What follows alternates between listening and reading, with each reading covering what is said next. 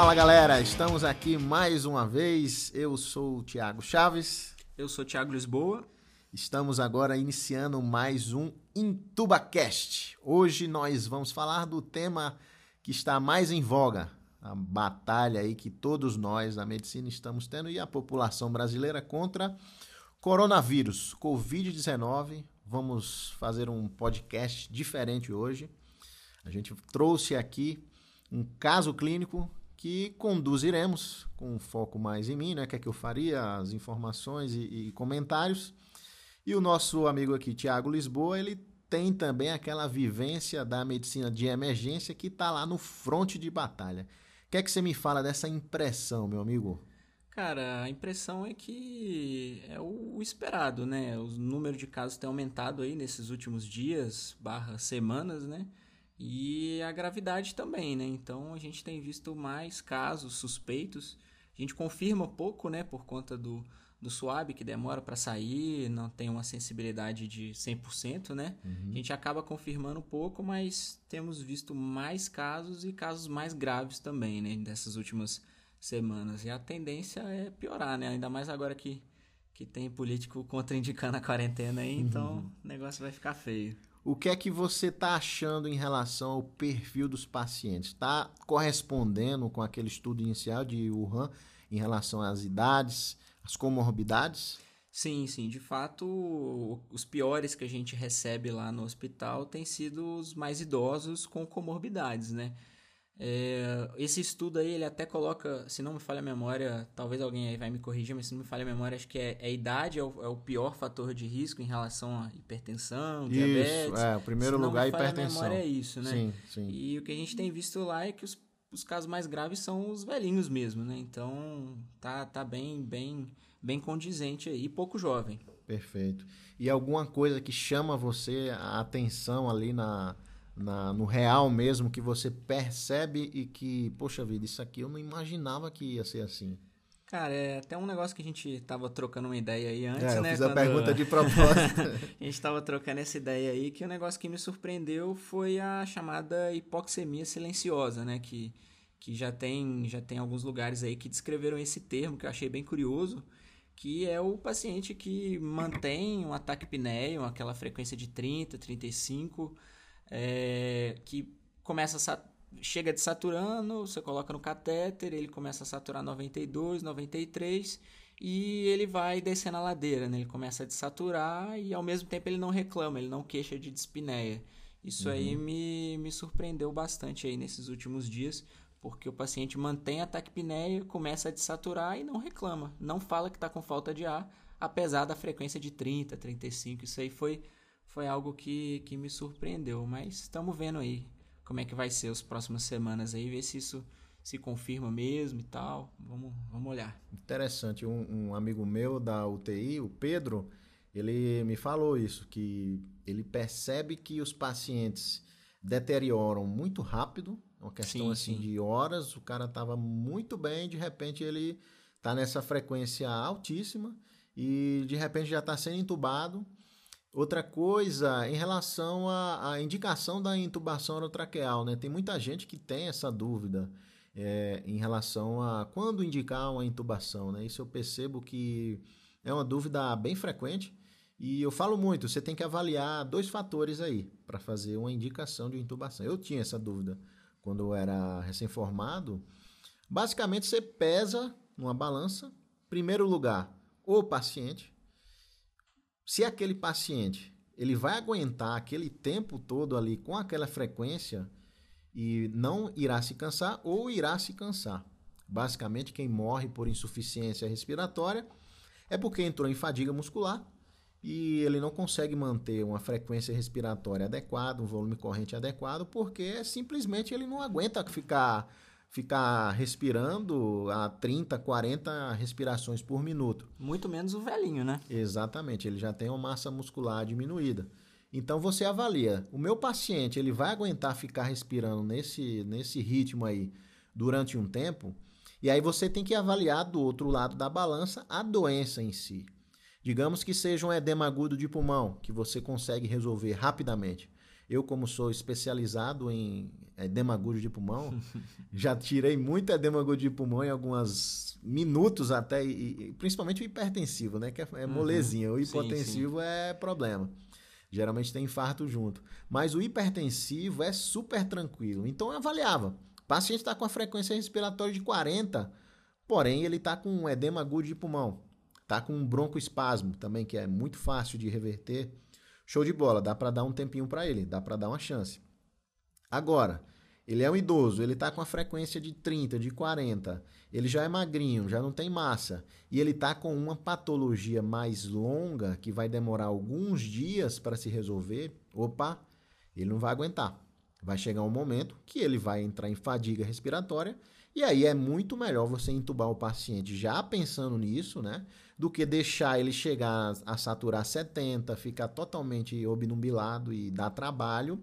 Você já entuba ele sabendo que ele está com a pneumonia, Daqui a dois, três dias já vai estar tá muito bem. Então a gente intuba agora, devido ao paciente ser mais frágil e não aguentar ficar tanto tempo taquicárdico e futuramente ele vai ser preservado, né? Vamos, vamos evitar problemas. Então, o paciente jovem dá para a gente dar um pouco mais de chance para ele, né? O velhinho você já depreende que ele vai fadigar mais rápido e a gente acaba sendo mais, mais firme aí na indicação da intubação, né? Perfeito. O paciente jovem ele tem, tem uma tolerância maior, né? tem, mais, tem mais espaço para aguentar, tem mais músculo. E doenças também que vão demorar muito, você intubaria também. Um idoso que teve um AVC isquêmico, hemorrágico, você sabe que ele não tem reflexo, você também intubaria. Pois é, Tiagão, maravilha. E bora pro caso, então? Vamos lá. Então, pessoal, vai ser o seguinte. O meu amigo Tiago Lisboa ele vai conduzir aqui o caso em relação ao que, é, o que acontece, né? resultados de exames, informações. E eu vou aqui manejando, vamos fazendo observações aí que a gente acha pertinente. Sinta-se à vontade também para comentar, meu amigo, no que você acha legal. Show de bola. Manda a brasa aí. Bom, Tiago, então a gente tem um paciente aqui de. Digamos que você está de plantão lá na sua emergência. Tá. Você tem um paciente de 58 anos, ele é um motorista de aplicativo, ele tem pressão alta, ele é obeso, um IMC de 35 e ele tem pré-diabetes. Esse é o seu paciente de hoje. Ele abriu um quadro de febre, 38 graus, tosse seca e mialgia difusa há cerca de 4 dias atrás. Nesse meio tempo, ele continuou trabalhando e hoje uhum. cedo, quando ele acordou, ele notou uma piora dessa tosse, que antes era seca e agora ficou produtiva ele viu que ele estava bastante baqueado, né? Aquela famosa queda no estado geral. Uhum. E ele acordou dispineico, acordou com falta de ar. Foi trabalhar mesmo assim, estava lá dirigindo o carro dele e notou que não dava mais e resolveu bater na porta do seu pronto-socorro lá.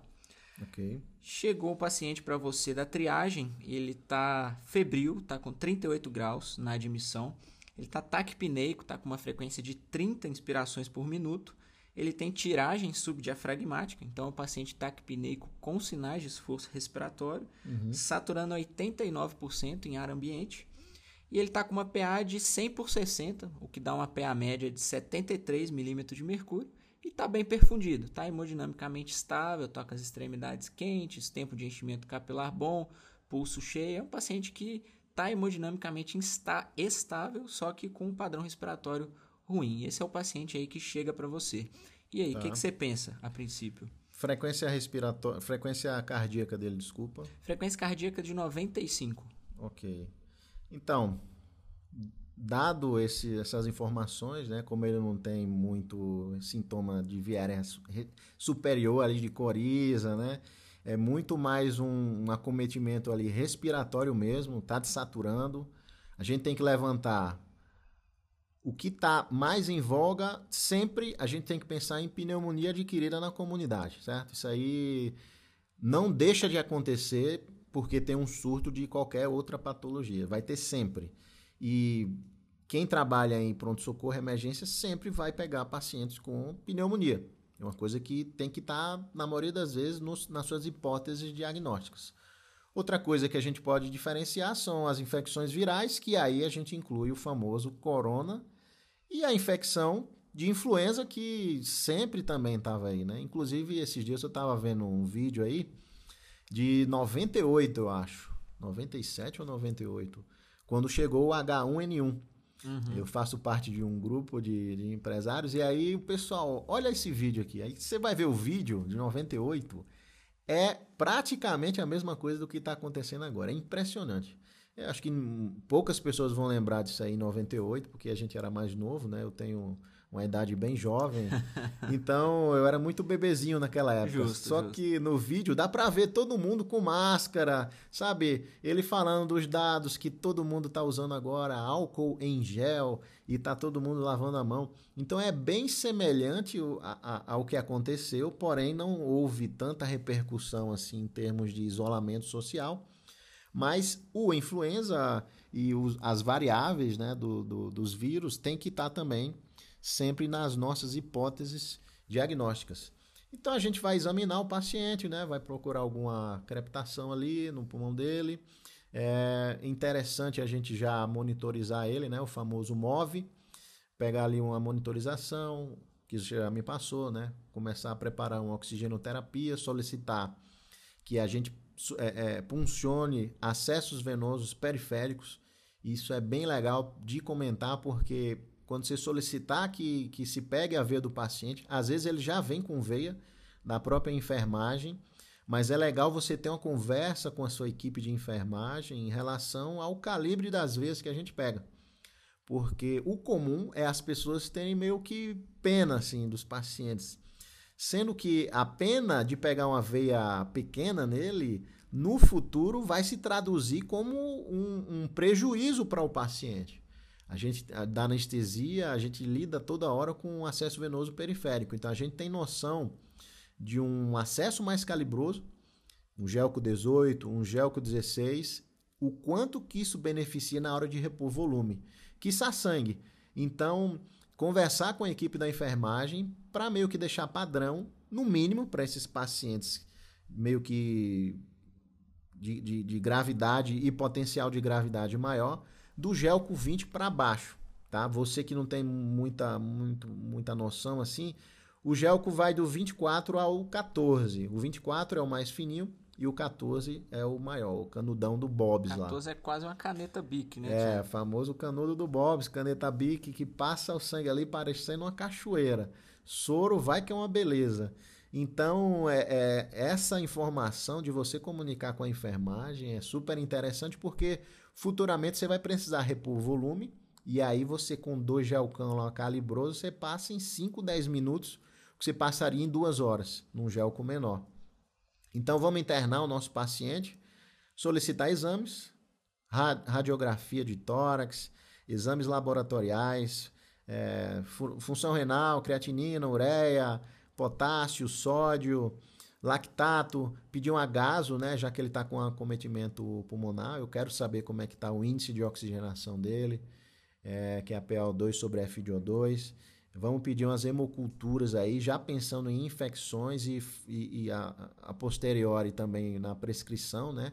A gente tenta solicitar a nossa cultura o mais rápido possível, para não atrasar a, a, injeção do antibiótico, nunca deve, isso aí já é mais do que sabido, né? A coleta da cultura nunca deve atrasar a antibiótico terapia. Vamos solicitar também o SWAB para influenza e corona e começar alguns paliativos ali, né? Uma dipirona, já que o paciente está com uma febre de 38. Vamos começar a suplementar o oxigênio, já que ele está com a frequência de 30, saturando 89%. E o mais importante, o que é que vai resolver esse problema do meu paciente? Na minha cabeça, eu tenho duas doenças aí que eu tenho que atacar. Apesar de ter falado tudo isso, tinha duas grandes setas na minha cabeça apontando para o paciente: pneumonia, e vamos fazer antibiótico terapia, ceftriaxona com claritomicina, padrão. E do outro lado, coronavírus ou alguma infecção viral. E aí a gente já começa agora o Tamiflu, que é o Oseltamivir, Oseltamivir, né? Isso. 75 via oral de 12 em 12, duas vezes por dia. Fechou. Então, às vezes a gente fica a gente, a gente fica meio na hora lá do, do atendimento, né? Você fica pensando em mil e uma coisas, só que lembra, o que é que vai tratar o paciente, o que é que vai resolver a vida dele. Você tem que tratar ele no momento você tem que fornecer oxigênio, você tem que estabilizar ele, mas o que vai curar ele é antibiótico terapia venosa. Na impossibilidade de você excluir uma pneumonia bacteriana ali logo de cara, é mais fácil entrar com antibiótico e não ter medo de tirar depois do que não entrar antibiótico e o paciente está de fato com a pneumonia bacteriana, né? Perfeito. Então, na impossibilidade de excluir esse diagnóstico inicialmente, não é um crime você já começar um antibiótico empírico, é um crime você não tirar não. um antibiótico depois vamos dizer que você confirma uma infecção viral, né? Perfeito. Mas beleza, Tiagão, você indicou o catéter, indicou o oxigênio aí, na verdade, para ele. Mas eu já até dei uma pista aí. Como é que você quer fazer o oxigênio para esse paciente agora? Quer começar uma máscara? Quer fazer uma VNI? Ah, cateter um de alto né? fluxo? Né? Catetezinho, aquele catetezinho basicão lá. Show de bola. O alto fluxo é legal que você falou que eu vi este ano. Por incrível que pareça, já em, em quatro anos de anestesia, foi este, foi este ano, é, acho que foi este ano. Eu peguei um paciente pós, pós transplante de pulmão uhum. e ele tava com um belo de um catéter fazendo um barulho meio que ensurdecedor. é, é poderoso, viu? O 50 catéter. litros por minuto ali no nariz. ele tava com uns 20, cara. O catéter de alto. Aí eu fui estudar, né? Eu vi que o catéter de alto fluxo ele consegue dar mais que 16 litros por minuto, daí para cima. Uhum. Então você vê o nosso cateterzinho lá na humildade, né? 2 litrinhos, 3 litrinhos. O de alto fluxo é 16 para cima. Então você consegue fornecer oxigênio de uma forma não invasiva, assim, sem entubar ele, é, em, um, um, em litros bem mais poderosos do que o cateterzinho convencional. Porém, não é em todo lugar que tem, né? Pouquíssimos, é, né? É, não é embaixo do, do, do, travesseiro que você acha um catéter nasal de alto fluxo. E sobre essa questão do, do escalonamento, né? É, é, eu, eu meio que demorei um pouco para entender nos meus anos finais de medicina. Eu fazia estágio em Recife e tinha, eu sempre acompanhava um médico lá no meu estágio, né? Eu gostava das medidas dele, da forma que ele atuava, que ele era muito firme com os pacientes por vezes até um pouco grosso, mas eu tirava lições disso. E eu via que chegava um senhorzinho, chegava um paciente de uma idade maior, é, já tinha uma certa falta de ar ali, e ele não titubeava. Era antibiótico terapia, era meio que sem dó nem piedade. E depois de um tempo eu comecei a observar que realmente às vezes você tem que pegar um pouco mais pesado no começo, solicitar os, as suas hemoculturas, seus exames, e aí, depois de 24, 48 horas, quando você tem esse resultado, você tira, você reajusta, você vê a sensibilidade dessas bactérias que vão crescer na possível hemocultura. E aí você não se arrepende de não ter começado né, uma antibiótico terapia mais precoce. Porque você deixa o, vovozinho degringolar, né? Você sabe que a degringolação é algo que a gente quer evitar. Então é isso aí, meu amigo. Justo. O que, é que aconteceu agora com o nosso paciente? Então a gente fez um sintomático, começamos ceftrexona claritro, fizemos oseltamivir e colocamos ele no catéter de O2, né? A gente pôs 5 litrinhos por minuto ali e tá. a gente, depois de 5 litros por minuto, alguns minutinhos, o paciente começou a saturar 92%, frequência respiratória foi para 28%. Perfeito. Ou seja, ele está saturando bem, mas ele mantém uma taquipneia importante. Ok. E. Podemos dar uma lá. diminuída nesse, nesse cateterzinho aí, né? Botar uns 2, 3 litros. Porque assim, a gente tem que pensar que tem duas coisas que nós da comunidade médica desvalorizamos. Meio que não damos tanto valor assim em relação aos colaterais: oxigênio e soro. Oxigênio e soro são medicamentos. Então a gente tem que encarar não como um sorinho, não como, ah, bota um O2 aí para ele. Não, não é assim. O paciente que merece oxigenoterapia vai receber oxigenoterapia. Já o paciente que está bem, que não está dessaturando, não está taquipneico, né? ele não está com a disfunção pulmonar ali, que está merecendo o oxigênio, não precisa fazer oxigenoterapia. Então, o excesso de oxigênio da hiperóxia, radicais livres de oxigênio e tudo isso é lesivo no, no longo prazo, né? Então a gente tem que ter uma visão bem refinada para fazer indicação dessa medicação, que é oxigênio, e igual com soro. Não é um sorinho, ah, vou correr um sorinho aqui para dar uma, uma energia para o meu paciente. Não. Você está fazendo soro, você sabe que 20% daqui dali é que vai ficar no vaso. 80% daquele litrão que você fez vai extravasar. E aí o paciente fica todo edemaciado, com a mão inchada, a, a face dele toda edemaciada. É, já existe comprovação que a lesão de glicocálix, lesão micro, micro, micro celular lá que você causa ao fazer uma soroterapia. Então lembra disso. Se você vai indicar oxigênio ou soro, você tem que saber por que você está fazendo isso e saber titular para cima ou para baixo. Maravilha, Tiagão. Então a gente titulou aí para baixo o O2 desse paciente, a gente diminuiu de 5 litros para 2 litros por minuto para ver, tentando manter o paciente com o mínimo possível de oxigênio para que ele fique com uma saturação boa, confortável. Uhum. E se passaram algumas horas, passou uma, duas horas, e você foi lá reavaliar o seu paciente, né? Porque não é botar ele no catéter e passar o plantão no outro Sim. dia de manhã para o outro plantonista, né? Rapaz, não diga, não diga um negócio desse não, que eu, eu trabalhei num lugar que era impressionante. Eu chegava de manhã para pegar o plantão e aí tinha uns 5, 6 pacientes, sem brincadeira, 5, 6 pacientes na sala de nebulização com O2 e soro. Tudo que eu falei agora é como se não tivesse valido de porra nenhuma. Eu chegava lá, os vovozinhos tudo recebendo oxigênio e soro. Aí eu, eu ia auscultar os coitados, tudo creptando. Ou seja, tudo encharcado. Eles chegavam dispineico, tinham uma patologia cardíaca, estava começando a demaciar o pulmão, e aí o meu colega ele passava oxigênio e soro. Então, assim, duas, três horas eu fazia furosemida lá, é, encaminhava para o cardiologista e estava resolvido. A famosa barrigada, né? É, exatamente. Diga lá. Então, você foi reavaliar o seu paciente uma, duas horas depois, você viu que o paciente piorou a taquipneia, ele voltou com a frequência respiratória de 32 e agora no catéter a 2 litros por minuto ele começou a desaturar de novo, saturando a 89%. E aí, o que, que você faz agora? Show de bola. Vamos voltar ao cateter e já solicito a minha equipe para ir preparando uma máscara de Venturi. Né? Eu já, já percebo que esse padrão aí já mostra que o paciente já está bem frágil. Já mostra que ele não está para brincadeira, não. Então vamos começar a pegar pesado com ele. Então ele estava com catéter a 2 litros por minuto e você foi lá e aumentou um pouquinho a FO2 Aumentou um pouquinho dele. e solicito para preparar uma, uma Venturi para ele a 50, que é a laranjinha. Beleza. E nesse meio tempo, finalmente, lá no seu hospital, no seu pronto-socorro, plantão cheio, finalmente saíram, começaram a sair os primeiros exames que você solicitou lá logo na admissão. E o raio-x de tórax mostrou para você opacificações alveolares difusas, bilateralmente, no tórax.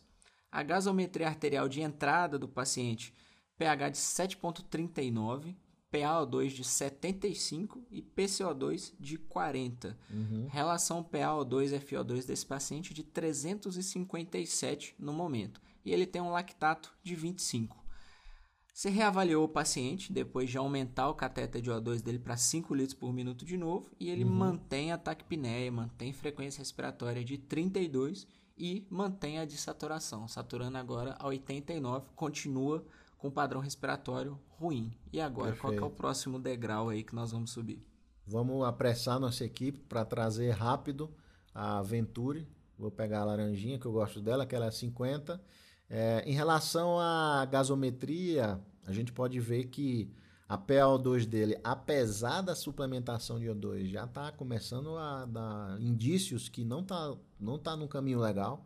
Está em 75, né? A gente considera aí 80 pelo menos para um paciente nessa idade aí. Por enquanto, ele está com a PaCO2 de 40, então a frequência respiratória mais alta dele aí está é, dando conta. Às vezes a gente pega uma PaCO2 bem alta, significa que o paciente já está entrando em fadiga respiratória, é algo a se observar. E o pH também está ali sendo compensado, né? 7,35 a 7,45, estamos lá no 7,39. Outra coisa super importante para ver em patologias pulmonares é o índice de oxigenação, a PaO2 sobre a FI de O2. Então tá 357 e por enquanto a gente vai guardar essa informação que eh, no futuro eu quero saber se isso aí vai dar problema. E sobre a Venturi, né? Temos que abrir uma observação aí, né, não, meu amigo? Quem vai falar sou eu ou você? Posso falar, cara. É o Fala. seguinte, é... existe uma discussão aí de indicar ou não né, a, a, a Venturi diante da possibilidade de gerar aerossol né, nesses pacientes. Tem lugar que está contraindicando a Venturi como um degrau aí acima do, do catéter, porque dissemina aerossol. Mas isso aí ainda está em aberto, né? Pode ser que no, nesse momento que a gente está gravando, isso ainda está em aberto e pode ser que daqui um a dois dias é, essa recomendação aí mude. Então vamos ficar atento aí é, a essa discussão que ainda está rolando, porque é, VNI está contraindicado se não for com a, com a máscara, né? Pois com a é. Performax, né?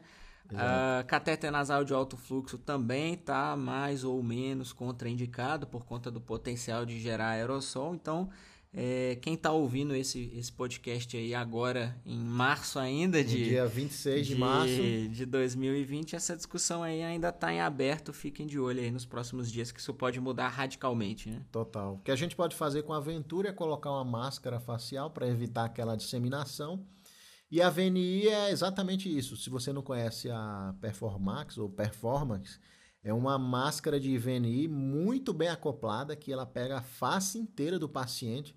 Então vem desde a região frontal ali próximo ao couro cabeludo e, e faz meio que o englobamento da face inteira é ela veda muito bem e a gente só dá 30 minutos de chance para o paciente, para ele melhorar ou se ele não melhorar, depois de uma VNI dessas, a gente tem que partir para o tubo. Então, essa questão do, do, do aerossol ele é muito, ainda está muito recente, né? A gente não tem muito que, de estudos para embasar isso aí. A gente precisa de tempo. Sair um estudo mais vigoroso, né? mais poderoso para falar, não, ó, não tem problema de usar Venturi, não tem problema de usar VNI, o índice de aerosolização é baixo, as vantagens são maiores. Então, atualmente, eu tomaria essas medidas. Se for fazer uma Venturi, colocar uma máscara facial para evitar aquela disseminação. E uma VNI seria só com a performance. Beleza, Tiagão. Então, a gente está subindo aí os degraus para oxigenar melhor o nosso paciente, né? Sim. E você, uma hora depois, uma hora e meia depois, você vai reavaliar o seu paciente e você nota que o paciente está descendo a ladeira, né? Degringolando. Ah, exato. Agora ele tá, ele tá sonolento agora conversando com você. Ele acorda quando você chama, mas aí logo em seguida ele fecha o, fecha o olho para dar uma virada, para dar uma cochilada de novo. Tá. Você notou que ele não urinou desde a admissão e a gente já tá aí com, com umas 3, 4 horas aí de caso, né? Já se passaram 3, 4 horas depois da admissão do paciente, ele não urinou. E agora a PA dele está 90 por 40. Então você vê que a hemodinâmica desse paciente está começando a ficar comprometida. Sim. A PAM dele está de 57 milímetros de mercúrio. E o enchimento capilar dele está de 3 segundos. Frequência cardíaca de 115 agora. Uhum. Então o paciente deu entrada hemodinamicamente estável. E agora ele já está com a hemodinâmica começando a ficar. Começando não, né? Já está com a hemodinâmica ladeira, comprometida, né? Então, diante desse dessa, dessa evolução aí desfavorável, alguma conduta aí a ser tomada nesse momento? Ah, vamos começar aí uma reposição volêmica boa com Ringer. Eu faria aí uns 1.500 de Ringer, preferencialmente Ringer. Se você tem Ringer e soro fisiológico, você vai escolher o Ringer lactato, que é uma solução muito mais completa, uma solução que tem cinco é, elementos. Tem potássio, tem o sódio, tem o cálcio, cloreto e o próprio ringue lactato. Então, é uma solução muito mais equilibrada quantitativamente e qualitativamente. Quantitativamente, desculpa, e qualitativamente em relação ao soro fisiológico. A gente sabe que o soro fisiológico, apesar de ter o nome fisiológico, né, ele não é nada fisiológico. Ele tem 154 miliequivalentes de sódio e de cloreto. Ele dá acidose, ele dá disfunção renal, ele dá disfunção de coagulação. É só desgraça o soro fisiológico. Então, se você tem essas duas opções, vá no soro fisiológico. E é o que eu escolheria. Vá no Ringer, né? Ô, oh, desculpa. falei, defendi o tempo inteiro o Ringer e no final falei, falei lá no soro fisiológico. Não, é vá no Ringer. E outra coisa, em relação a um parâmetro de sinal vital que algumas pessoas às vezes até ignoram mas ele é ele é, ele tá lá bem discreto mostrando para você a frequência cardíaca. Você pega um paciente que está parado ele está sentado ou ele está deitado, ele está com mais de 100 de frequência cardíaca, se ele não acabou de chegar, então tem alguma coisa acontecendo. Provavelmente essa frequência cardíaca está maior para compensar uma hipotensão. E inicialmente foi o que aconteceu com o nosso paciente, ele chegou com a frequência de 94, se não me engano, e normotenso. Provavelmente essa frequência estava segurando a pressão arterial dele. Com o passar do tempo, ela vai, a, fre vai, a frequência vai subindo, tentando manter a pressão arterial ali no, na normotensão, mas chega uma hora que não dá. Então, uma frequência cardíaca elevada com a pressão normal, você tem que já acender ali uma luzinha, porque esse paciente pode estar já chocado no estágio inicial, um estágio bem assim incipiente de, de choque. Então, você tem que dar mais atenção. Nosso caso, frequência alta, pressão baixa, vamos começar a repor aí o, o nosso ringue de uma forma bem vigorosa. Maravilha. Então vamos de ringue e continuando o caso aí mais alguma mais algum tempo depois, a gente agora já tem os outros exames laboratoriais que a gente solicitou na admissão, né? Uhum. Hemograma, uhum. função hepática, fun hemograma, função renal, aminotransferases, íons. Então, o hemograma, Tiago, mostrou uma leucopenia com uma linfopenia. Tá. Bem viral, né? Pois é. Ele tá com uma ureia de 98 e uma creatinina de 1.8.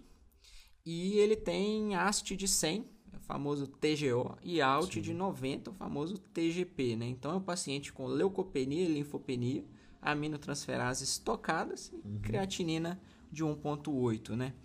E paciente, você olha para ele, olhou para o exame, olhou para o paciente, olhou para o exame, olhou para o paciente de novo. Então você vê que ele mantém o ataque apneia e está desaturando ainda, com uma saturação de 89, na Venturi com uma FO2 de 50%. Então é um paciente que não está indo bem, né? Pois é, meu amigo. Nosso pacientinho aí, como eu falei, né, está degringolando, está descendo a ladeira. Apesar de estar tá com essa Venturi generosa, infelizmente está desaturando, frequência cardíaca alta. Eu sei que ele não vai melhorar daqui a 30 minutos, daqui a uma horinha. Ele vai manter isso aí até o antibiótico fazer efeito, até começar a resolver a doença dele. E partindo do princípio que ele não está saturando bem com tanto oxigênio, a gente vai ter que indicar a intubação orotraqueal. Vamos fazer todas as precauções que, que são indicadas, né? já que ele está suspeito do coronavírus. Nesse momento aí a gente já está paramentado desde o início, né? Exato. Mental, máscara, observado. tudo desde o início, né?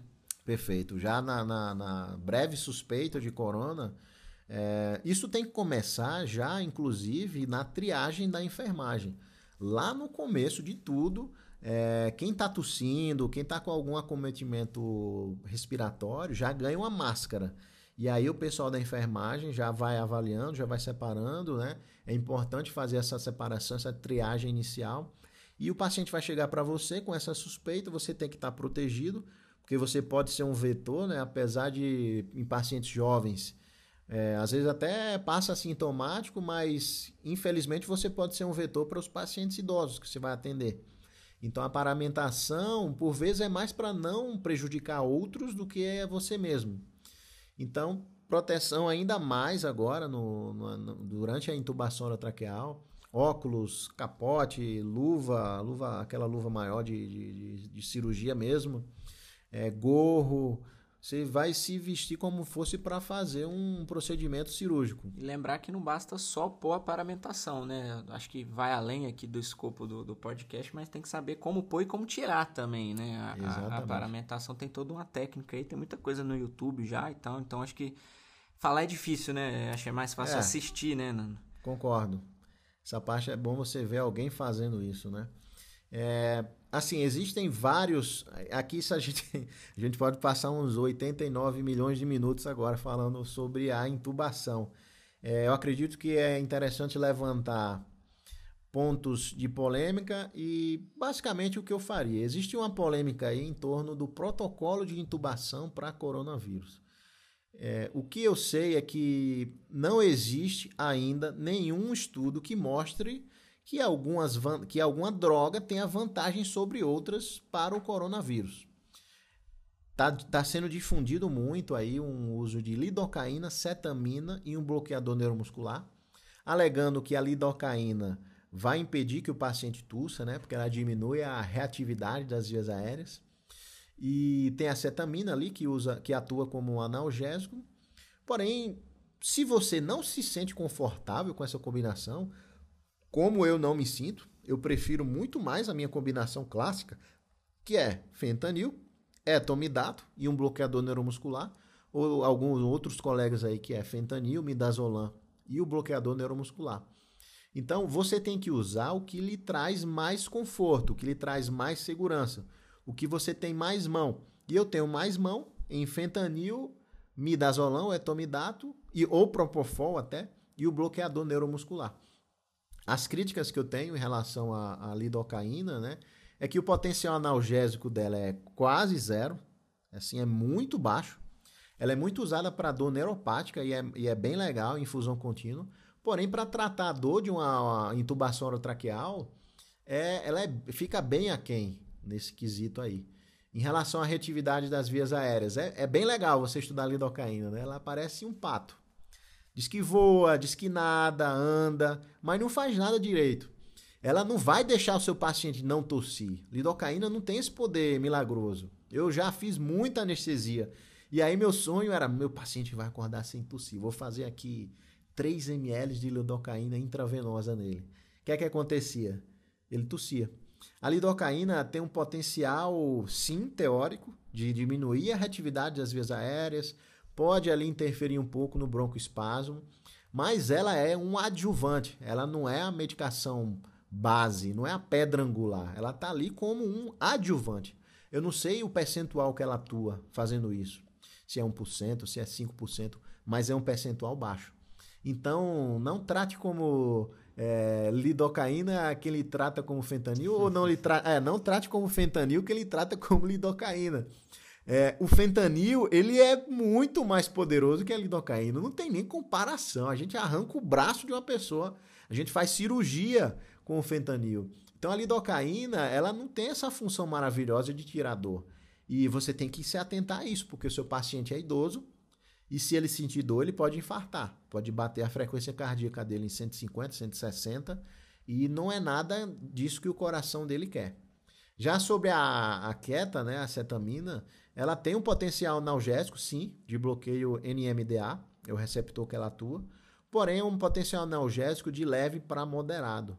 Além disso, ela libera catecolaminas que vão aumentar a frequência cardíaca. Então, é bem, eu já intubei bastante com ketamina. Fentanil, ketamina e bloqueador.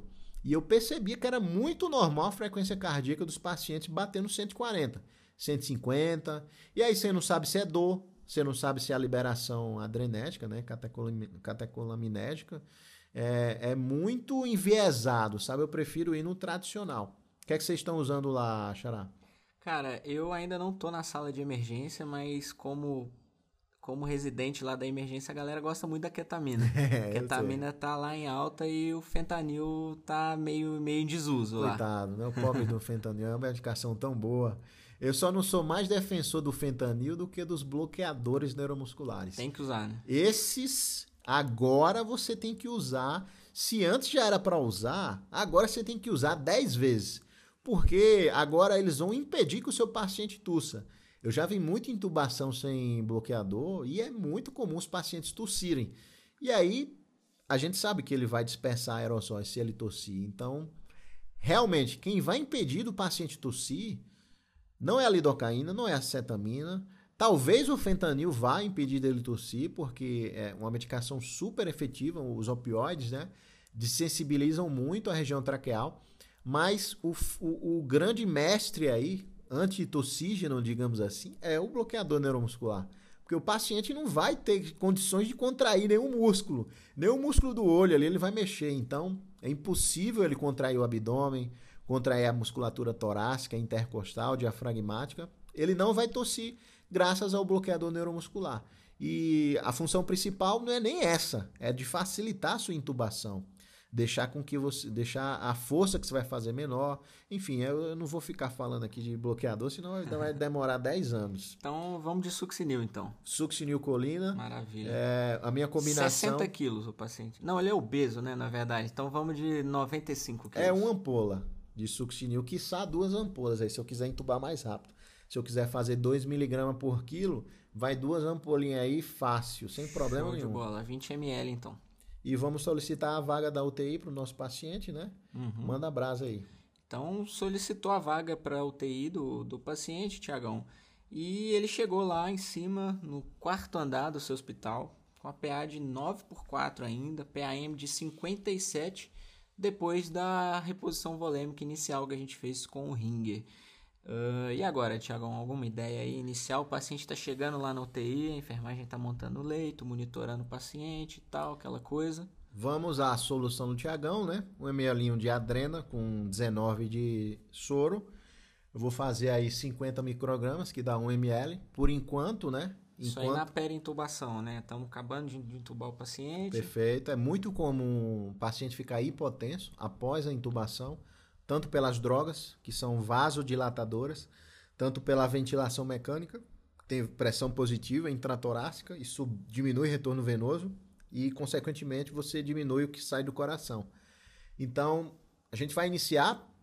Possivelmente depois eu solicito a enfermagem para preparar tudo ali da, da noradrenalina, do acesso venoso periférico. Eu sei que, desculpa, do acesso venoso central. Eu sei que isso demora um pouco, né? Você tem que armar ali um certo circo. E para manter a pressão arterial ok durante esse tempo, a gente vai fazendo bolos periféricos de adrenalina, mais conhecida como solução deste que vos fala. Maravilha, Tiagão. Então, o paciente tá lá no leito de UTI agora, tá monitorizado, bonitinho, na, ve na ventilação mecânica e mesmo assim ele continua saturando 88%, na VM com uma FO2 de 40% e você já pensando na possibilidade num contexto epidemiológico aí de corona, você você muito sabiamente aí, você já começou com a PIP um pouco mais alta para ele. Quer Perfeito. trocar uma ideia aí sobre a PIP desses pacientes legal. inicial aí ou quer começar com a PIP de 5, baixinha, padrão e tal? É, já na suspeita, né, a gente quer melhor- a gente viu que o problema inicial do paciente é oxigenação. Você pode classificar os pacientes em distúrbios de oxigenação, que é o que está acontecendo aqui, né, a PaO2 baixa, ou distúrbios de ventilação, que é mais de reter CO2. Nesse caso, a gente pode melhorar a oxigenação através de dois fatores. O primeiro lugar e mais fácil é a FiDO2. Você vai lá e taca 100% na FiDO2, Óbvio que você vai melhorar muito a oxigenação do seu paciente, na maioria das vezes. Só que isso não é muito refinado, né? Às vezes você começa a fazer mais mal do que bem para o seu paciente. E aí, um outro fator muito legal de ser usado, que eu só aprendi a usar bem na anestesia, foi a PIP. A PIP ela consegue também melhorar a oxigenação, você consegue melhorar a saturação, você consegue dar mais O2, né? melhorar a PaO2 do paciente através da PIP.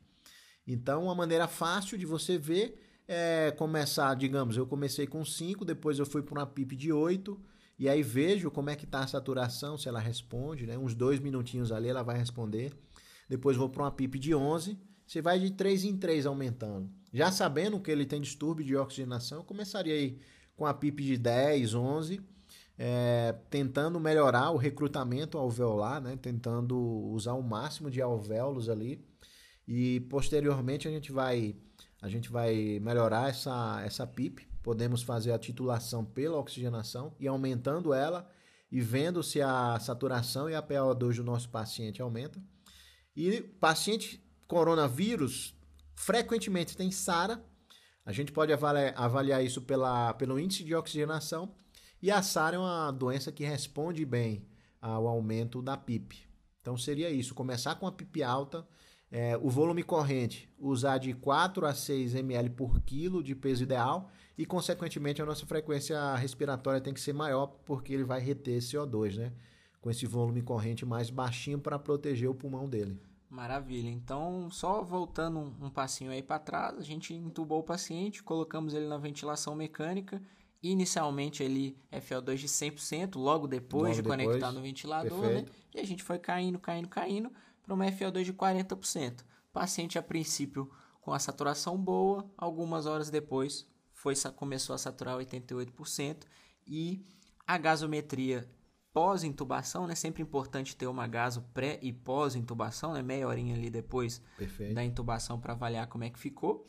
E a gasometria pós-intubação desse paciente mostra um pH de 7,39, uma PaO2 de 60, No chão.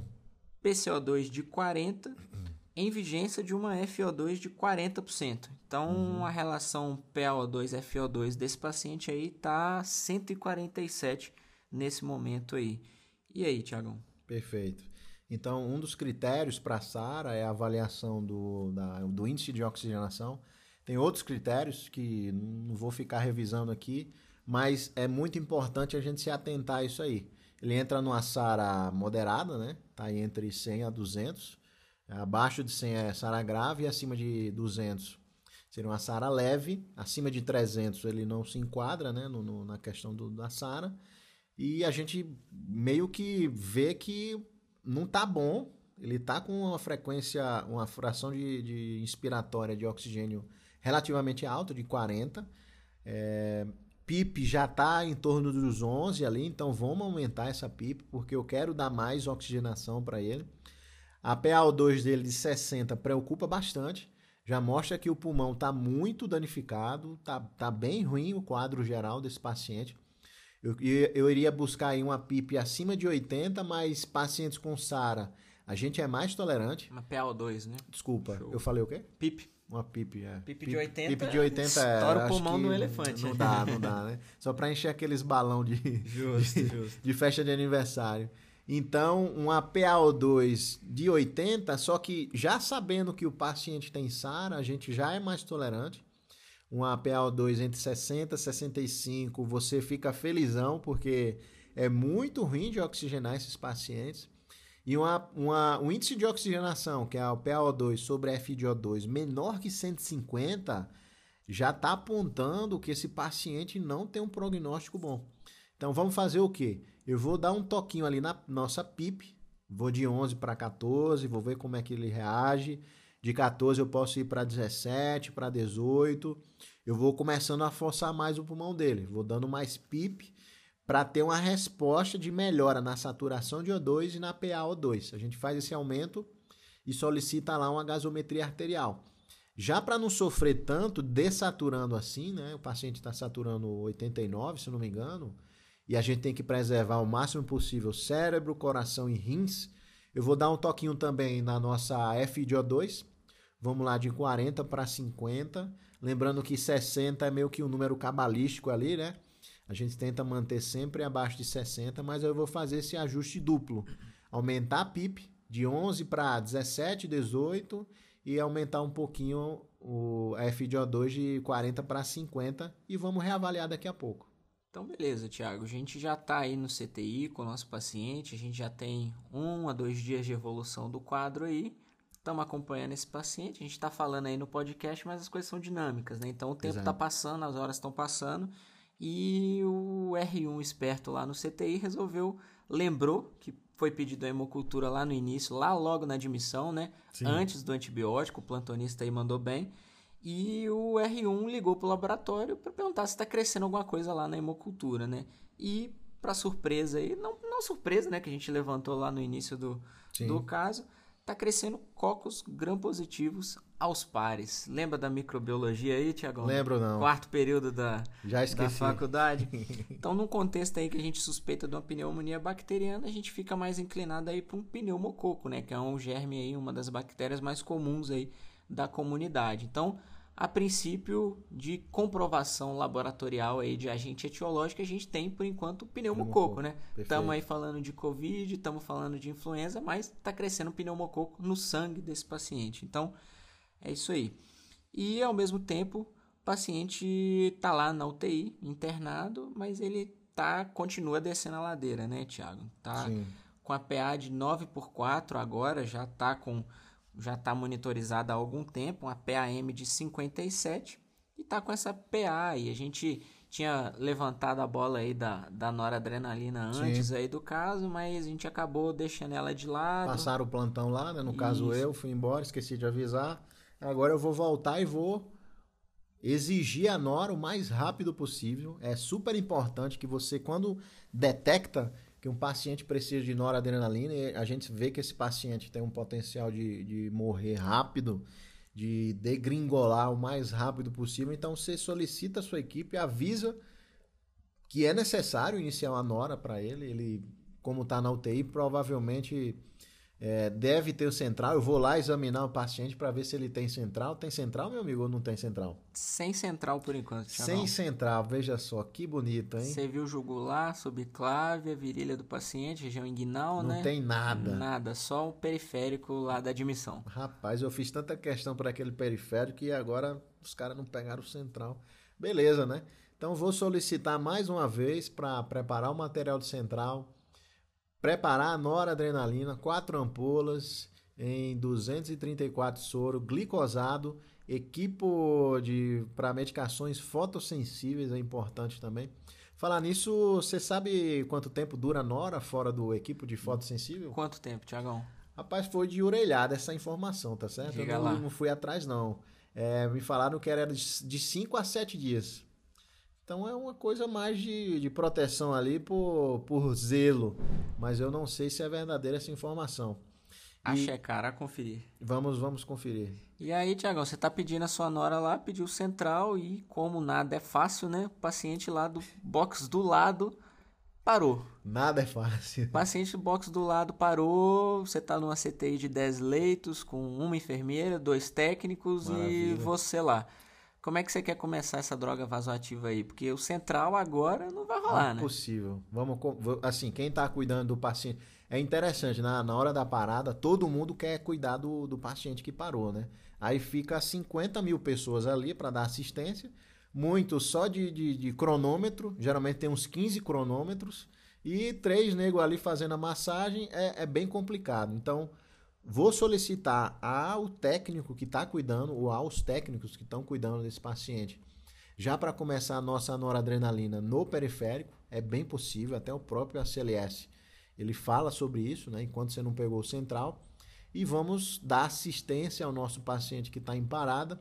É importante frisar que se esse paciente tiver suspeita de coronavírus, que provavelmente deve ter também, é, saiu recentemente uma recomendação da Abramed, da AMIB, da AMB, para evitar desconectar o paciente para ambusar. Então, vou manter ele conectado na ventilação mecânica, vai dar alarme, vai dar, vai, a, a parte respiratória dele não vai ser tão priorizada em detrimento da massagem cardiorrespiratória e em detrimento de não espalhar os aerossóis ali para todo mundo, né? Então, o paciente suspeita com Covid que parou, não é para desconectar do ventilador e ambusar, é para manter lá no ventilador. Não. Perfeito, mantém Perfeito. no ventilador e vamos reanimar ele. Protocolo do ACLS. Show de bola. O paciente parou em, em AESP por uma, por uma hipercalemia, foi revertido ali rapidinho, e aí agora você pode se dedicar ao nosso a nossa doença pneumocócica invasiva no momento, né? Vamos. Então vamos lá. O paciente continua em ventilação mecânica, agora está em uso de droga vasoativa, no momento hemodinamicamente estável, só que ele continua descendo a ladeira do, do ponto de vista respiratório. Agora ele está saturando a 89% de novo e na ventilação mecânica ele está com a FO2 de 50% e com a PIP de 15%, né? Conforme a gente tinha deixado uhum. aí da última vez. A gasometria arterial nesse momento continua mostrando uma PaO2 de 60, né? Tá. E na vigência de uma FO2 de 50%, né? Então a relação PaO2-FO2 desse paciente, que antes era 147, agora foi para 120. Nossa senhora. Então tá é um ruim, paciente hein? que está descendo a ladeira, né? E aí? Diminuindo a oxigenação, o índice de oxigenação caindo. Então é um paciente que a gente tem que usar tudo para melhorar a oxigenação dele. A gente já classificou ele como um SARA e eu vi que é uma SARA moderada. Então, existe uma medida que a gente pode fazer para melhorar a ventilação, para meio que dar um, um, um timing para a musculatura dele também dar um descanso, né? Que seria o uso do bloqueador neuromuscular, infusão contínua. A gente tenta evitar ali qualquer tipo de assincronia que possivelmente ele possa ter. E pensando no futuro também, fazer medidas pulmonares, saber como é que está a pressão de platô dele, saber como é que está o driving pressure dele, né, que são pressões de proteção. Eu acho válido falar aqui das quatro medidas para você proteger o pulmão do seu paciente, principalmente nesses casos aí de SARA. É, a primeira medida, você tem que usar um volume corrente baixo, de 4 a 6 ml por quilo de peso ideal, e depois vem as três pressões ali que vão proteger o pulmão. Pressão de pico, menor que 35, pressão de platô menor que 30 e a driving pressure, que é a pressão de platô menos a PIP, menor que 15. Ao fazer isso, você não está aumentando a mortalidade do seu paciente. Então, isso é uma visão de longo prazo. Não adianta você chegar lá e compensar o paciente de uma forma meio bruta e, e, e que você não está pensando no futuro, né? Você tem que ter refinamento. Então, eu começaria agora um Rocurone, infusão contínua ali, uns 3, 4 ml por hora é, do rocurônio, já pensando em fazer essas medidas, né, melhorar a ventilação e futuramente, talvez, né, quem sabe, ou quiçá para os mais cultos, fazer a posição prona. Olha aí, posição prona não é um negócio que a gente vê todo dia, né? Pois é, vamos aumentar a PIP do nosso paciente, vamos aumentar um pouquinho mais a FiO2 dele, chegar naquele número mágico ali de 60, né, que a gente não quer passar, talvez uma PIP lá de 19, 20, para ver como é que vai reagir a PaO2 dele. Se eu consigo melhorar a oxigenação através dessa, desse aumento da PIP. Então a gente continua mexendo no ventilador, mas prona ainda não. Vamos deixar na manga aí como. Vamos tentar um pouquinho, vamos dar uma chance para ele. Show de bola. Então, depois dessas, desses ajustes aí na ventilação, Tiagão, o paciente continua mantendo a saturação de 88% na ventilação mecânica com essa FO2 e essa PIP aí mais elevada. E Perfeito. aí? É, meu amigo, tá, tá difícil, viu? Desaturando. É, hipoxemia já crônica, já tá alguns dias já hipoxêmico. Já estamos quase no talo lá da PIP. Nesses níveis de PIP, é, já pode haver alterações hemodinâmicas, que você está insuflando, você está tornando o tórax do paciente um balão e aí o ar começa a competir com o retorno venoso, né? Tem uma competição ali no tórax da pressão positiva é, com o retorno venoso.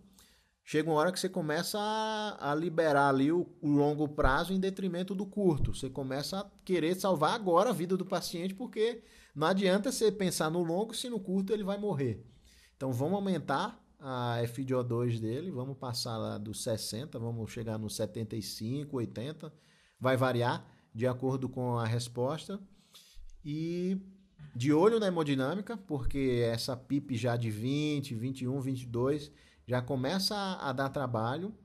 E agora a gente começa a, a, pensar em medidas mais, mais bruscas, né? medidas mais drásticas. Eu quero ver como é que ele ficou aí depois desse ajuste. Maravilha, Tiagão. Então você está lá do lado do seu paciente, ajustando de forma dinâmica ali os parâmetros ventilatórios, né? Porque não é aquela coisa, né? Mexeu no ventilador, entrou pro quarto e vai dormir, né? Você Exato. Tem que, tem mexer, que tá em cima. Tem que ali é mexer na mecânica ventilatória e monitorar o paciente e tá em cima, né? Sim. Nesse meio tempo aí, o técnico do seu laboratório, a gente já tá com 48 horas de, de evolução do, do caso aí, desde a admissão, o técnico do seu laboratório ligou para você, assustado, né? Abafado, né? Com...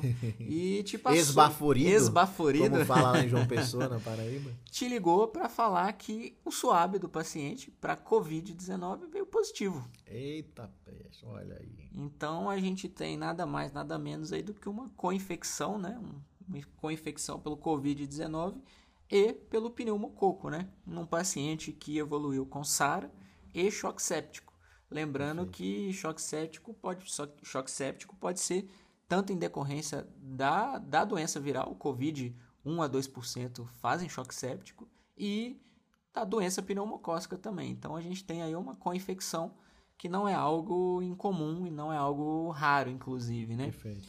Lembrando também outra coisa que agora que daqui para frente a gente vai atender muito paciente com suspeita de Covid, sempre lembrar de outros diagnósticos também, né? Porque nem todo paciente que chegar no nosso pronto-socorro agora com tosse e dispneia vai ser infecção de via aérea, né? Sim. A gente tem que lembrar que em tempos de pandemia os pacientes continuam fazendo TEP, os pacientes continuam descompensando a insuficiência cardíaca, né? Então, é muito comum isso aí. Nunca viu? esquecer de que mesmo em tempos de pandemia a gente tem que lembrar de outros diagnósticos aí, da DPLC, do TEP, da insuficiência cardíaca, para não ficar só no Covid, Covid, Covid, Sim. Covid e deixar passar o resto aí das patologias, né? Tem algumas perguntas chaves que você vai aprendendo com o tempo, né? Para classificar o paciente. Às vezes você tem que classificar o paciente, às vezes você tem que colocar ele numa gaveta ali, se é coração, se é infecção, se é alguma DPOC que está descompensando, né? DPOC é muito fácil você identificar, né? Você pergunta se ele fuma. É, na maioria das vezes ele vai ser um tabagista lá pesado, né? Famosa caipora. Uhum. É, porém, às vezes é muito discreto uma patologia cardíaca de uma patologia pulmonar e às vezes tem os dois ao mesmo tempo. Então, é, no atendimento inicial, quando a gente é, é recém-formado, você tem um pouco de dificuldade para classificar, né? Algo interessante para você perguntar são perguntas como se o paciente fica com edema de membros inferiores, frequentemente, é, uma, é bem típico de uma patologia cardíaca. Às vezes ele tem infarto, às vezes ele já tem um problema cardíaco e não sabe. Dispneia paroxística noturna, se ele acorda de madrugada afogado, se ele acorda com falta de ar e tem que sentar, é muito característico de um problema cardíaco. Então são essas perguntinhas que às vezes é, parece boba, mas você consegue triar se o problema é pulmão ou se o problema é coração, mas está manifestando no pulmão. A gente sabe que o, a congestão pulmonar, né, ela tem tudo a ver com o coração, mas a manifestação é totalmente pulmonar. Então essa, essa informação da manter sempre diagnóstico diferencial é fundamental. Aí, você trouxe aí para nós alguns dos chamados critérios de Framingham, né, para quem quem curte Boa. epônimo aí. E lembrando também que o Covid ele pode descompensar também essas patologias. Ele pode ser Correto. fator descompensador, né? De uma insuficiência cardíaca, de um Perfeito. DPLC. O paciente pode descompensar por conta da infecção viral, né? Total. Então, beleza. É, nesse meio tempo, a gente não chegou a falar, né? Mas a gente tem um novo raio-x no leito que mostra as, os mesmos achados aí desde a admissão, né? Opacificações alveolares difusas bilateralmente. E ao mesmo tempo, plantonista da UTI, o intensivista um pouco mais safo, né, que faz um ultrassom ali à beira-leito. Opa. Ele resolveu passar um transdutor ali no tórax do paciente, ele viu os achados típicos aí de COVID que a gente tem visto aí na literatura, né? Para quem faz ultrassom aí, linha B difusa em ambos os hemitóraces, que mostra pra gente que tem uh, edema e com consolidações subpleurais bilateralmente, o que é bastante sugestivo aí de COVID, né? Legal, Linha B difusa bilateralmente e consolidação subpleural sem evidência de derrame pleural. O plantonista ele resolveu passar um ultrassom, um exame de 5 a 10 minutos ali que traz muita informação pra gente, né? Quem sabe se o plantonista ali da emergência não tivesse o ultrassom ali na admissão já não teria suspeitado logo de cara aí com uhum. esses achados, né? O ultrassom aí é o, o estetoscópio aí no, no, nas próximas décadas, né? Pois é, total. Quem, quem puder investir em ultrassom de conhecimento, é, com certeza vai usar cada vez mais. Na anestesia a gente está usando muito. Maravilha, Tiagão. Então já estamos indo aí para o terceiro, quarto dia de internação em UTI. E estamos aí batalhando contra a hemodinâmica, contra o padrão respiratório desse paciente. Subindo droga. Subindo, subindo droga. Nora, né? Falando nisso, o paciente, Tiagão, agora... Mas pegaram o central dele, né? Pegaram, Pelo finalmente, de finalmente pegaram o central, sem intercorrências. Opa. E... Falar nisso, você geralmente, você era de...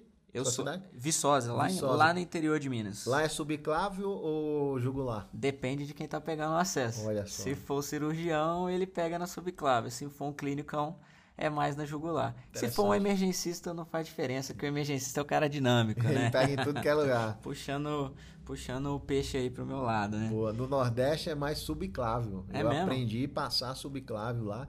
Inclusive pegava alguns intracates, que, eram, que é uma, um acesso central meio bruto. E aqui em São Paulo é praticamente jugular. Então aprendi mais uma vez aqui. É, e preferivelmente eu prefiro, eu preferivelmente eu prefiro preferindo né, o acesso na jugular interna. Eu acho bem melhor e, e, bem mais seguro. Então vamos nessa. Maravilha. Então, Tiagão, o paciente continua descendo a ladeira, né? A gente acha que não dá para descer mais, mas ele continua. Opa. Então o paciente agora hipotenso, já em uso de noradrenalina, né? Hipotenso, uma PA de 50 por uma PA de 40 por 20, uma PAM de Eita. 27, apesar do uso de droga vasoativa. E agora você está ali do lado do seu paciente, né? Você não está olhando só o monitor. Uhum. Você vê que o paciente está mal perfundido, né? Extremidade fria, tempo de enchimento capilar de 4 segundos e você vê aí que nos controles de enfermagem o paciente está com 0 ml de, de diurese aí nas últimas 12 horas. Então, o paciente que não está urinando, não tem débito urinário. Então, o paciente que está mal perfundido. Está hipotenso, mal tá perfundido. Horrível. Exatamente. Esse plantonista aí da UTI, muito safo ainda, né? Ele continua lá com o ultrassom Opa, na beira do leito lá. Vamos aproveitar aí, meu amigo. E ele lembrou que, que Covid também pode cursar com miocardite, né? Então Sim. ele resolveu passar um ultrassom ali Sim. e fazer um eco point of care ali na beira do leito. Não apenas isso, mas no decorrer desse caminho todo, o paciente pode ter infartado. Justo. É, frequência cardíaca alta, agressões, né, intubação e droga subindo, isso tem que sempre estar no seu, no seu, nas suas hipóteses lá. a perfusão periférica piorando, então tá dentro aí também, infarto do miocárdio. Vamos ver como é que tá? E tem gente descrevendo aí a associação de AM com Supra, com Covid, aí eu tenho visto algumas coisinhas aí saindo, mas nada, nada muito robusto, como tudo que saiu de Covid Sim. aí ainda não tem nada muito robusto, muito né? Então recente. pode ser que muita coisa que a gente está falando aqui seja seja alterada aí nas próximas semanas ou meses, né? Perfeito. Mas de qualquer forma, esse eco aí feito à beira do leito, lembrando que não é um eco para medir fração de injeção, não é um eco para medir dimensão de cavidade, é só um eco qualitativo, né? Então, uhum. esse eco mostrou aí que o VE está maior do que o VD desse paciente, tá. ou seja, é um paciente que está instável hemodinamicamente, não tem sinal de sobrecarga de câmara direita, então isso deixa Bom. a gente mais tranquilo, pensando que o paciente não embolizou ali para a artéria pulmonar, né? Já que é um uhum. paciente que está imóvel ali no, no CTI, todo inflamado, Boa, né? lembrado. Ele, o, o, o, ultrassonografista ali, o intensivista malandro passando o eco, passando o transdutor, ele viu também que a contratilidade de ambos os ventrículos está adequada, né? Ele não está medindo nada, ele está vendo só a contratilidade ali dos ventrículos. Então, Sim. se ele tivesse visto alguma área ali hipocinética, ou seja, que mexe menos, né, que contrai menos, ou uma área acinética que não contrai nada, ele teria margem ali para pensar em alguma isquemia, em algum, em algum baixa perfusão coronariana ali. Uhum. Então, não há sinal de miocardite pelo ecocardiograma a princípio. Ele viu que está com a veia cava inferior, lembrando que o ultrassom ele consegue ver a veia cava também, que é um, um indicativo ali do status volêmico desse paciente, né? já que Ótimo. é um paciente que está chocado na nossa frente. A veia cava inferior desse paciente está túrgida, ou seja, ela está tá bem cheia e está com colabamento inspiratório diminuído. O que, que é isso? Quando o paciente é, quando o ventilador joga o ar para dentro do pulmão do paciente, a veia cava ela colaba pouco, o que indica que esse paciente está com bastante líquido. Então indica que esse paciente está euvolêmico ou até mesmo hipervolêmico. Então uhum. a gente vai ter mais cuidado aí na hora de, de fazer volume para esses pacientes, principalmente no COVID, onde a gente tem que adotar uma Total. postura aí mais, mais conservadora né? com fluido, uma postura mais restritiva com fluido. Então, esse eco aí mostrou que não há evidência de miocardite. Lembrando então que o paciente com COVID ele pode fazer uma miocardite e pode fazer um choque cardiogênico, o que não é o caso desse paciente. Então a gente está trabalhando aqui agora com a hipótese de choque séptico refratário, né? O choque Perfeito. séptico que, que não responde aí à nora. Que, que você quer fazer, Tiagão? Você falou uma coisa interessante sobre a suspeita do TEP, né? Eu só lembrando aqui sobre as medidas é, antitrombóticas, que são basicamente você começar uma heparina profilática ali, é, e se o paciente tiver um, uma função renal alterada, você tem que usar a heparina clássica, né? Não, a não o Clexane. Então, nesse caso, acredito que a função renal está tá bem diminuída. Vamos começar uma heparina para ele. Medidas mecânicas, idealmente, né? Alguns hospitais não têm. É, meia elástica, compressor mecânico. Mas se o seu hospital tiver, é super importante fazer uso dessas medidas de, de compressão da, dos membros inferiores. Outra coisa interessante é a fisioterapia atuar aí na movimentação, na fisioterapia motora, para evitar que o paciente fique com aqueles membros edemaciados, né? É, é uma forma de você ver se o paciente está sendo bem tratado, é ver se o braço dele ele ele está super edemaciado por excesso de soro ou por falta de fisioterapia. Outra coisa que mede a qualidade de um UTI é a, o índice de escaras dos pacientes. Você tem que virar muitos pacientes, tem protocolo de duas em duas horas. Então, se o seu paciente está com escara, significa que você tem que conversar com a sua enfermagem para virar mais os pacientes. Tem que ser muito frequente isso aí. Então são cuidados meio que secundários, mas são fundamentais. Não é o problema que vai matar o paciente, mas a gente quer ser completo, a gente quer refinar o conhecimento, né? É, vendo que o paciente está descendo a ladeira, está degringolando, eu estou aumentando a nora, é, não tem perfusão boa renal. É, o, o princípio aqui é proteger cérebro, rins e miocárdio. Então preciso dar pressão para eles. Se eu estou subindo Nora já em, em, em, níveis já extremos, eu vou associar uma, medica uma outra medicação vasopressora, pode ser uma vasopressina mesmo. A, a gente até é, é, pegou a solução aqui, que é 99 de soro com uma ampolinha de vaso, que é de 20 unidades, né? Dá 0,2 por, por ml. Começar aí uns 5, 10 ml hora para associar na noradrenalina. Quiçá futuramente a gente pode associar também uma adrena, infusão contínua também, para não deixar cair de jeito nenhum essa, essa pressão arterial dele. Existe agora um ponto bem eh, delicado de ver um choque que está refratário e em algumas UTIs a gente pode começar uma hidrocortisona, infusão contínua, já pensando numa insuficiência adrenal, mas como eu estou vendo que o paciente está morrendo, é, tá na minha cara que o paciente está morrendo, eu estou fazendo tudo pelo pulmão dele, eu estou com nora no talo, estou associando uma nova droga, o paciente está morrendo. Então, nesse momento, não dá muito para ser científico, né? Você não consegue ser bonitinho. Você começa a tomar algumas medidas salvadoras, você começa a usar coisas que são é, meio que não tem certeza. Por exemplo, eu poderia entrar com a hidroxicloroquina aqui nesse paciente. É uma medicação super polêmica. Tem hospital que está em fase de estudos. A gente tem que solicitar a família para assinar termo. O seu hospital tem que estar tá incluído no estudo, né? Porém, é, é, esse paciente aí eu faria hidroxicloroquina. É, existem outras medicações também anti, antivirais que você pode usar, que eu não vou lembrar agora. Mas paciente morrendo na sua cara, você não pode brincar. Você começa a, a usar tudo que você tem à, sua disposição, senão ele vai embora. Então, o que é que eu faria? Nora no talo, começar vaso, começar hidroxicloroquina para ele, novas culturas, novos exames. É, tá com a PaO2 sobre FiO2, índice de oxigenação muito ruim. Já vou, já vou falando com a minha equipe para a gente pronar ele. Maravilha. Então, tiramos aí essa outra carta na manga aí da pronação, né? E antes, da, antes de pronar, a gente resolveu pedir uma nova gasometria aí para continuar avaliando como é que está sendo a resposta aí desse paciente às alterações na, nos parâmetros da ventilação que a gente tem feito. Uhum. E, de novo, Tiago, o paciente continua mantendo a saturação de 89, já está com FO2 de 80%, com uma PIP de 20%, ou seja, FO2 bem alta, uma PIP também bem alta, e mantém a hipoxemia na gasometria, uma PaO2 de 57% em vigência de uma FO2 de 80%. Isso dá uma relação PO2-FO2 de 55%. Então é um paciente é. que só está descendo cada vez mais. Sim. E aí? Meu amigo, agora não tem jeito. Vamos, medidas extremas, aumentar essa FiO2 aí. Eu não quero que o paciente tenha lesão cerebral, não quero que ele infarte.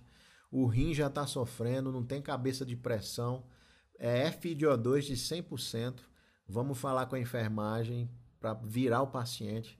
É muito trabalhoso, dá trabalho mesmo. Você tem que proteger tudo do paciente. Inclusive o tubo, né? Inclusive o tubo, com certeza. É, é, comum, às vezes a pessoa não tem experiência, esquece o tubo, tem que ficar uma pessoa na cabeça. É, possivelmente, ou você fica na cabeça, ou você vai coordenar. Proteger os olhos, região malar, região do mento, membros, você tem que deixar de uma maneira bem confortável. Joelho, né?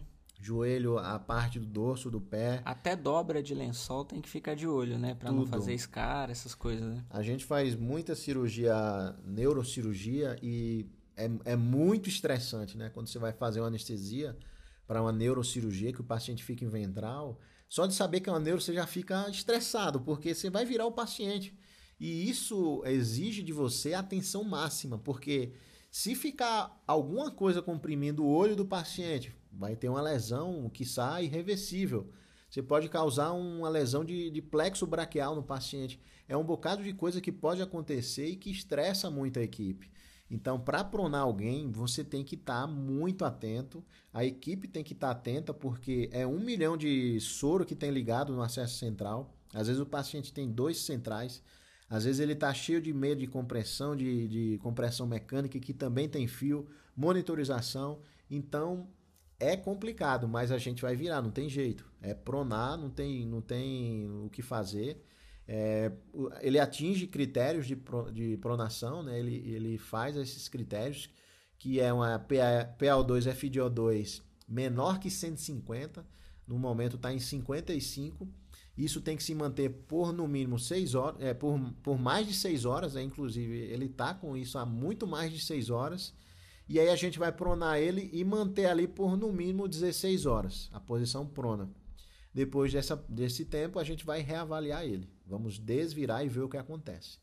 Então, eu vou virar o paciente com todos os cuidados que falamos e segurar ali 16 horas tentando melhorar a oxigenação dele. Não quero que ele acorde com a hipóxia cerebral. Maravilha, Tiagão. Então, pronamos o paciente e a gente colhe uma nova gaso e vê que o paciente, vamos dizer que o paciente melhorou. Gasometria, nova gasometria tá, não está mostrando mais uma hipoxemia, PaO2 de 90. E aí a gente decide desvirar o paciente para DDAH, né, para decúbito dorsal horizontal de novo. E aí, qual que é o próximo passo aí? Então, lembrando que o paciente tem que estar tá bloqueado, tá? Estamos com infusão contínua de, de rocurônio. Desviramos, vamos reavaliar como é que ficou a gasometria, os parâmetros ventilatórios. Ele tem que ficar por, nessa posição de DDH no mínimo aí umas 6 horas. Vamos manter nas 6 horas e reavaliar. Como é que ele ficou depois das 6 horas? Piorou, melhorou? Como é que está o índice de oxigenação dele? Ó, oh, PaO2 e FiO2 desse paciente, depois de desvirar o paciente, colocar uhum. ele em DDH, manteve menor do que 150, ou melhor, voltou para abaixo de 150. Você vê, não respondeu. E se manteve por mais de 6 horas assim, dessa forma. O jogo aqui tá sério, viu? A vida do paciente tá por um fio. É, vamos fazer prona mais uma vez, não tem problema repetir, a gente vai repetir o tanto de vezes que for necessário. E algo que, se o meu hospital tiver, e são poucos os, os hospitais que tem, é a solicitação de uma ECMO. Ou seja, a gente vai pôr o paciente na circulação extracorpórea, ali, que é praticamente isso, a ECMO, né? Para a membrana da ECMO, o sangue que iria para o pulmão do paciente vai passar para uma membrana artificial e vai oxigenar esse pulmão. O problema está totalmente em oxigenação. O cérebro está sofrendo, o rim está sofrendo, o paciente também tem problema de circulação, né, que é devido ao choque séptico refratário. E aí é só ECMO agora. Vamos ver se essa prona também vai ajudar, mas eu vou lutar o máximo possível para a gente trazer uma ECMO aí para ele. Show de bola, Tiagão. Você fez o pedido aí da ECMO, só que meia hora depois de você formalizar o pedido aí, formalizar a transferência desse paciente para uma instituição que tenha que tenha a ECMO, o paciente parou em assistolia e infelizmente a gente não conseguiu reanimar. Então, óbito aí depois de 96 horas aí de, de internação em UTI, dessa luta aí, dessa porradaria aí. Pois é, meu amigo. É, assim finalizou o nosso caso, né? Com o óbito do paciente. É, a gente quis fazer isso. Eu acho que é importante você, a gente discutir esse, essa questão do óbito.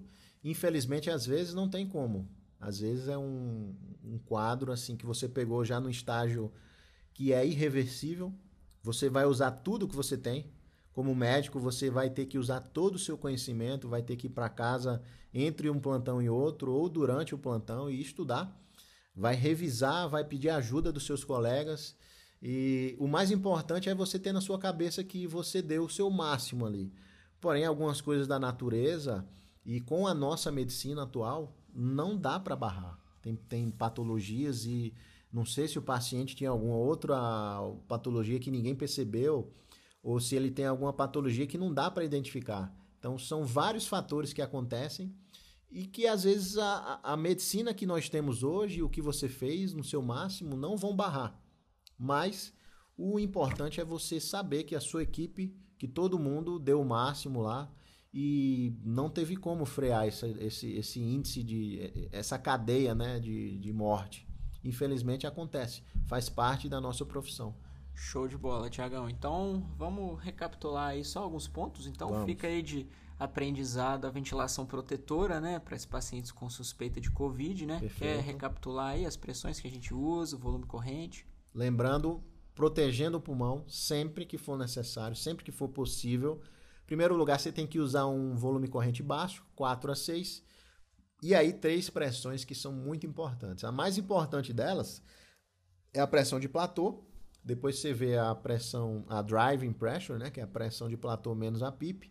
Pressão de platô menos, menos que 30, driving menos que 15 e a pressão de pico, que é a, a, menos importante, mas é importante, é menos que 35 centímetros de água. Fazendo isso, você consegue é, pensar no pulmão do seu paciente é, no longo prazo. E como é que eu vejo mesmo a pressão de platô, Tiagão? Pressão de platô você, você pode fazer manual ou dinâmico, né? Você faz uma pausa inspiratória, uns 2, 3 segundos ali. É, se você tiver um botãozinho no seu ventilador, ou então tem alguns ventiladores mais modernos que você consegue botar essa pausinha aí dinâmica de 0,2 segundos, 0,3 segundos e aí já sai uma medida automática pelo ventilador. Show de bola, Tiagão. E além da ventilação protetora, a gente tem aí considerar bloqueador neuromuscular, né, para facilitar a ventilação desses Sim, pacientes e total. o degrau de cima pronar os pacientes também, desde que você tenha uma equipe treinada para fazer isso, né? Show de bola. Meu amigo, esse caso foi completo, hein, bicho? É, fiquei surpreendido. Descemos aí todos os degraus possíveis, né? Show de bola. Não sei nem de onde é que eu tirei tanta informação, viu? Acho que baixou aqui. Pois um é, santo da, da medicina que fomos bem. Infelizmente não deu, mas eu fiquei satisfeito com a nossa condução, Show amigo. de bola. Espero que a gente possa aí trazer outros casos clínicos aí, além dos artigos aí que a gente tem trazido no, no nosso IntubaCast aí, né? Maravilha. Meu amigo, Show. mais uma vez agradeço a sua presença aqui. Excelente participação, excelente observações. Fico muito feliz de estarmos produzindo assim para a comunidade, trazendo temas aí bem legais, bem recentes, né? A gente tentou a gente ficou quebrando a cabeça para trazer esse tema de uma maneira bem dinâmica, né? Para que não ficasse aquela coisa chata de, de ficar revisando artigo ou, ou, coisas que, que não tem muita emoção. Pensando em uma forma de trazer mais dinamicismo aí. Agradeço mais uma vez. E um grande abraço, pessoal. Dá o seu abraço aí, meu Maravilha, amigo. Maravilha, Tiagão. Obrigado aí pela oportunidade de estar mais uma vez aqui aprendendo contigo aí. E é isso. Abração aí para todo mundo que está ouvindo a gente. Valeu, meus amigos. Falou, tchau. Tchau.